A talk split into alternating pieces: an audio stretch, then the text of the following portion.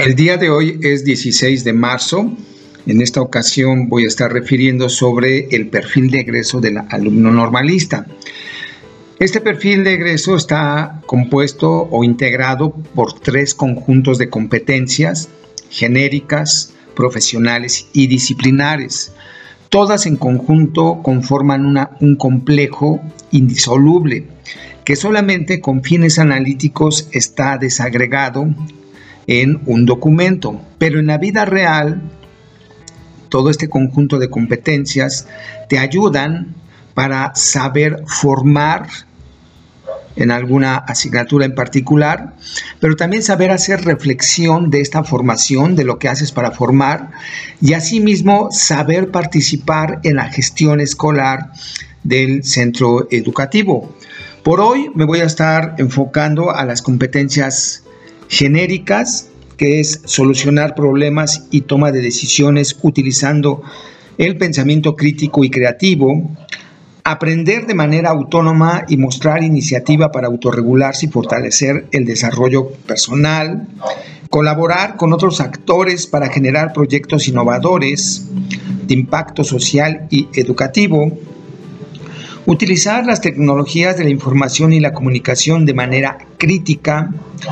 implica aplicar sus habilidades lingüísticas y comunicativas en diversos contextos. Insisto, están separadas de manera analítica, pero todas tienen una relación compleja eh, entre sí, entre las propias competencias genéricas y estas con las profesionales y las disciplinares. Voy a iniciar con la de solución de problemas, que también implica pensamiento crítico y toma de decisiones. Eh, los problemas, los únicos problemas que resolvemos los, los docentes, los profesionales de la educación, son los de formación escolar. No resolvemos problemas sociales, políticos, eh, económicos, etcétera. Solamente los problemas eh, de formación. Es decir, cuando no hay evidencias suficientes o satisfactorias de que se han alcanzado los propósitos formativos indicados en algunos programas de estudio, entonces podemos presumir que hay un problema de formación escolar. Eh, por ejemplo, en el campo formativo de pensamiento matemático, en asignatura de matemáticas, tenemos un propósito general que se llama desarrollar habilidades que le permitan al alumno de educación básica, desde luego, plantear y resolver problemas usando herramientas matemáticas, tomar decisiones y enfrentar situaciones no rutinarias. Eh, si no hay evidencias, no hay producciones de aprendizaje de los alumnos, pero también si no hay en las planificaciones didácticas y en los recursos didácticos diseñados por los docentes, evidencia de que eh, se, lleva a que los alumnos construyan problemas, eh, por ejemplo, para identificar alguna desigualdad en su contexto, una desigualdad entre géneros en el ámbito laboral, por ejemplo, a través de algún algoritmo matemático y que la resolución de este algoritmo matemático, su cálculo, les ayude a tomar una decisión para participar políticamente en la, en la igualdad de, de género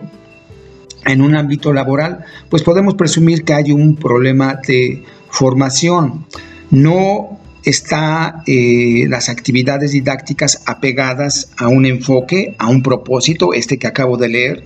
desarrollar habilidades que les permitan plantear y resolver problemas usando herramientas matemáticas, tomar decisiones y enfrentar situaciones no rutinarias.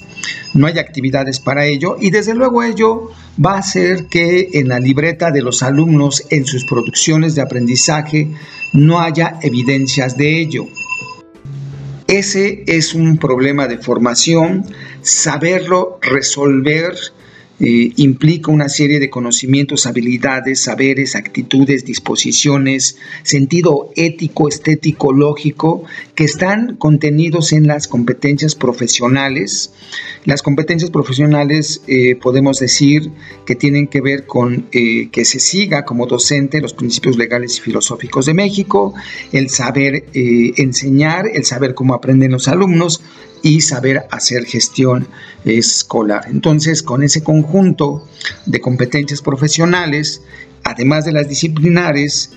eh, vas a poder resolver problemas de formación eh, de alguna manera como lo he planteado. Para ello se implica el pensamiento crítico desde, desde luego, tienes que ser crítico contigo mismo, crítico para identificar tus equívocos, entonces de alguna manera la solución de problemas tiene que ver con la reflexión docente. La reflexión docente en el marco de excelencia eh, en la enseñanza y la gestión escolar en educación básica va a estar en el criterio 4.2 con sus indicadores de desempeño, pero también en el criterio 1.3 del dominio 1, que son los principios legales y filosóficos de México. Aprender de manera autónoma, que es otra competencia genérica, bueno, eh, en parte todo lo que aprendes eh, a través de la formación escolar en la escuela normal, con apoyo de eh, los docentes, eh, es en parte eh, exógena y en parte debe haber algo autónomo, autorregulado, que tú autocontroles y creo que allí debe haber un equilibrio, lo que tú puedes hacer por ti mismo y lo que todos los docentes y otras figuras educativas dan como andamiaje para que tú te desarrolles en el ámbito profesional. Entonces se alude a las dos cosas en esta competencia genérica de aprender de manera autónoma, de autorregularse, de saber establecer planes de aprendizaje individual, eh, en parte por ti mismo, de manera solitaria, por así decirlo, pero también eh, en, parte exógena con andamiajes de otros actores sociales, no solamente los docentes de las escuelas normales, sino otros profesionales que se, a los que te puedas acercar. Está en la tercera competencia, que es la de colaboración con diversos actores para generar proyectos innovadores. Esto significa que tú con un profesional vas a eh, dialogar, colaborar para diseñar una intervención didáctica. Si tú eres especialista en la didáctica de las matemáticas, pero puede haber otro especialista del ámbito público, privado, no con formación eh, didáctica, pedagógica, pero sí con otro tipo de formación que sepa de matemáticas. Y tú al dialogar con él y convenir una manera de intervenir para formar a menores, estás haciendo innovación, pero también te estás acercando a la gestión escolar, que es el dominio 4, eh, en el criterio 4.1 y en el 4.3, que tienen que ver con hacer que la localidad, la comunidad, los demás actores sociales, los otros adultos participen en el proceso formativo, que haya corresponsabilidad social y que todos nos hagamos eh, responsables de los menores en su formación. Por eso tiene que ver con la gestión escolar, con un ámbito en particular de gestión que se llama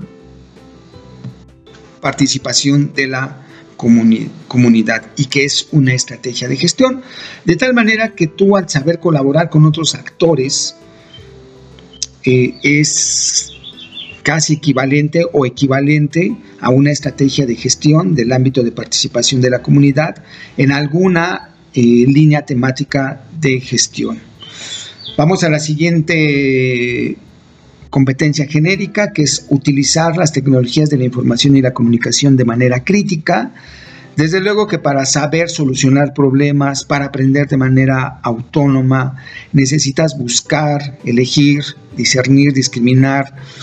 a información del entorno digital que sea confiable, que sea verídica, que esté avalada por una comunidad eh, científica y todas tus decisiones para solucionar un problema, para aprender de manera autónoma, para saber colaborar con otros actores,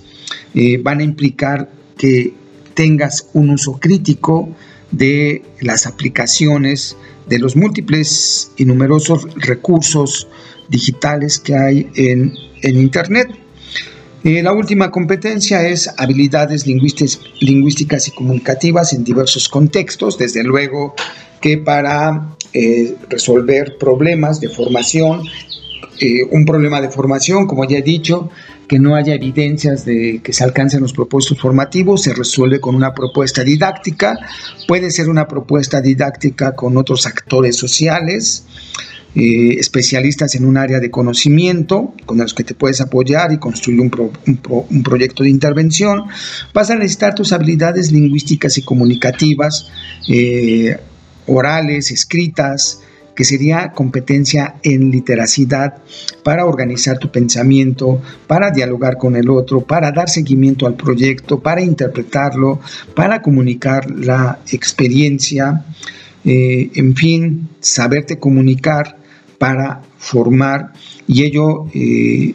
desde luego implica el saber usar aplicaciones para eh, saber formar. Entonces, aquí está un acercamiento de cómo se relacionan cada una de estas competencias genéricas entre sí.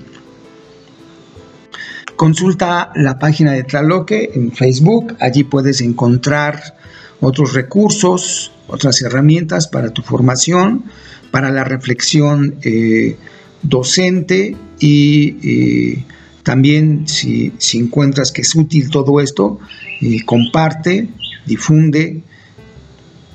que tengas un excelente día.